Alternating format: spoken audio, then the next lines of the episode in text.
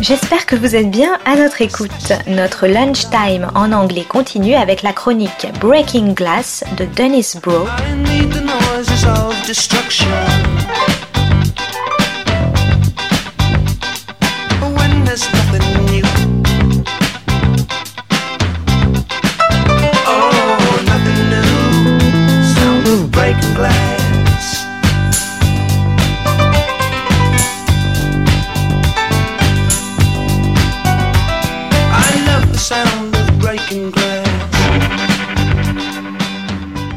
This is Broe on the Global Television Beat, Breaking Glass. Today's episode Pros and Cons Scanning Neoliberal Scammers. The shrinking middle class and the pressures put on that class to survive an onslaught from the top directed at them and their working class compatriots is the subject of a number of contemporary series. Ozark, the most popular series on Netflix, has that class and the nuclear family around which it constructs its identity besieged by and caught in the middle of a full on war of drug runners. Breaking Bad, one of the most popular series of all time on U.S. cable, charts this downward trajectory as its anti hero becomes increasingly more desperate and ruthless in his struggle to survive. The popularity of these series is an indication of the anxiety experienced by a class which is every day and more rapidly in the changes wrought by COVID, watching itself falling into what is becoming increasingly a regressive two class system of the very rich and everyone else, and which will not be halted, but only temporarily slowed, by Joe Biden's return to normalcy.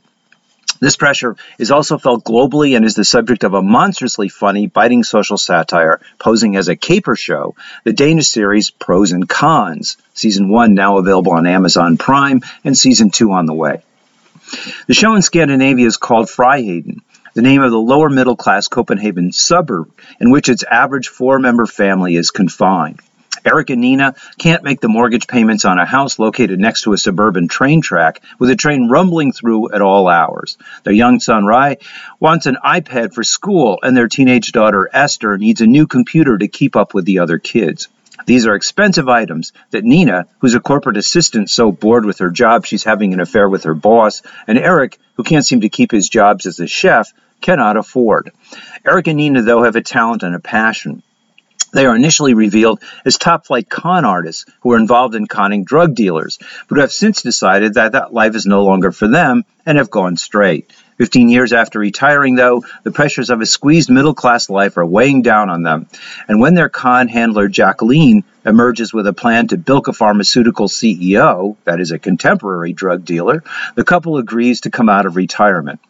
Not only is the series terrific on the flight of a dwindling middle class, it also is in very clever ways juxtaposes these pressures with the con so that the parents have to split their masquerade so that one of them is always available to take Kai to curling practice or to the doctor. The contrast between their mundane life as slightly bumbling parents and their expertise in inhabiting the world of the super rich and playing upon their greed is as sharp as previous series like The Sopranos, with its gangster family members, and more presciently, The Americans, with its Russian agents thwarting Reagan's war, war makers while keeping peace at home with two teenagers. Pros and cons goes each of these series one better, though, because of its sharper contrast between the deprived milieu of the home by the railroad tracks and the ultra elaborate, gleaming class structures of the corporate pharmaceutical world and the lavish homes of its directors. As social satire, the show works to enlist the sympathies of its audience in much the way as did previous crime films like Double Indemnity. In that film, we follow and even are asked to cheer on the bored but brilliant insurance salesman Walter Neff and the trapped stay at home bride Phyllis Dietrichson in their quest to steal from an insurance company, even being intimate with them as murderers, because there is a sense that insurance is already a racket. A USA Today poll in the mid 80s revealed that a vast majority of Americans did not view cheating their insurance company as fraud. A recognition the company, which makes a profit off of gambling on when people will die, is already engaged in fraudulent activity.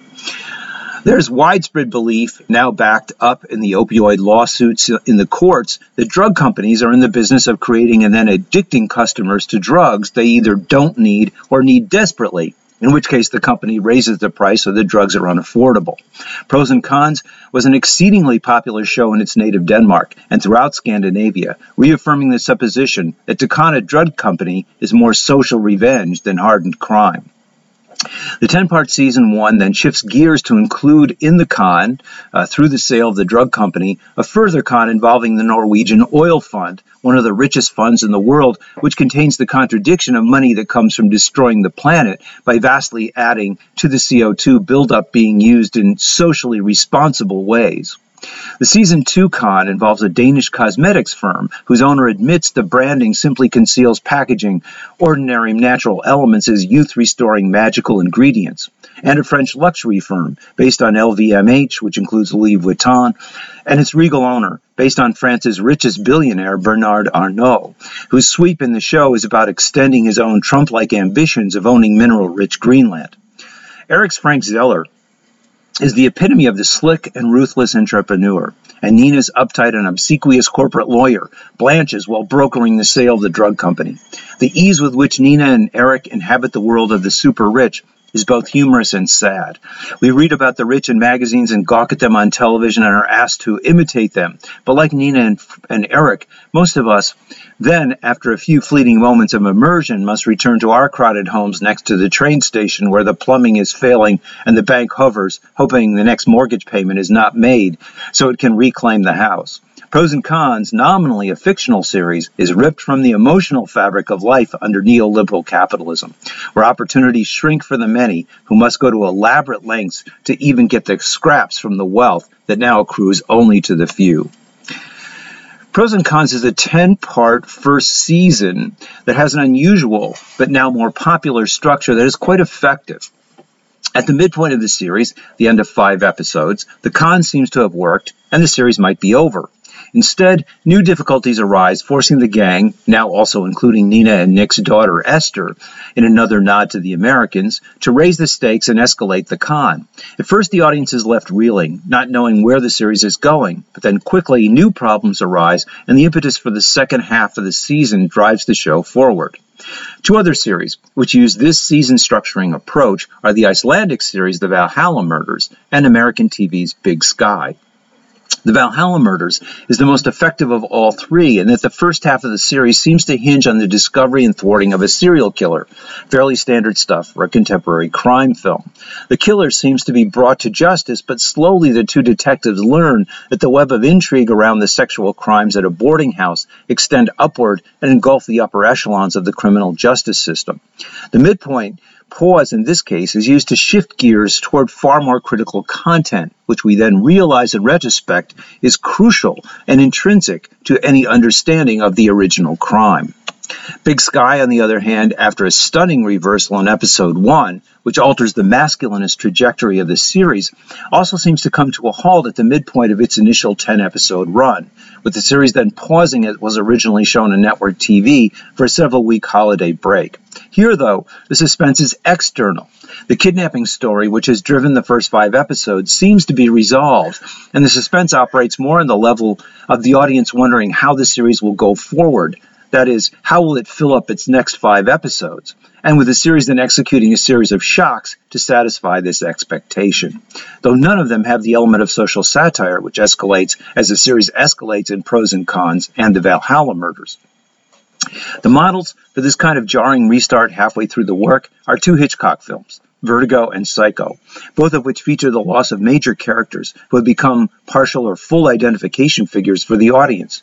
In both, the loss of these characters is so startling that in Vertigo, the detective Scotty at first simply wanders in a kind of psychosis until the story restarts. And in Psycho, the audience itself, now minus its lead characters, sustains a similar type of vertigo.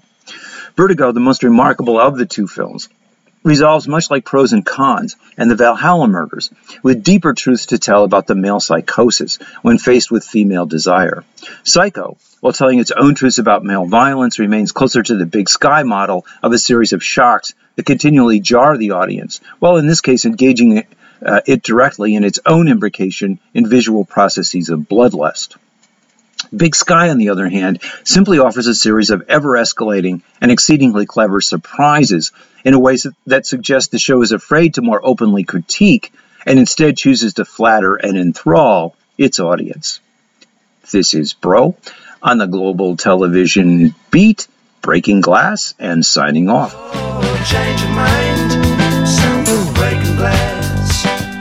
Dennis Broe is the author of Film Noir, American Workers and Post-War Hollywood, Class Crime and International Film Noir, and Maverick or How the West Was Lost. Is hyper-industrialism and television seriality the end of leisure and the birth of the binge?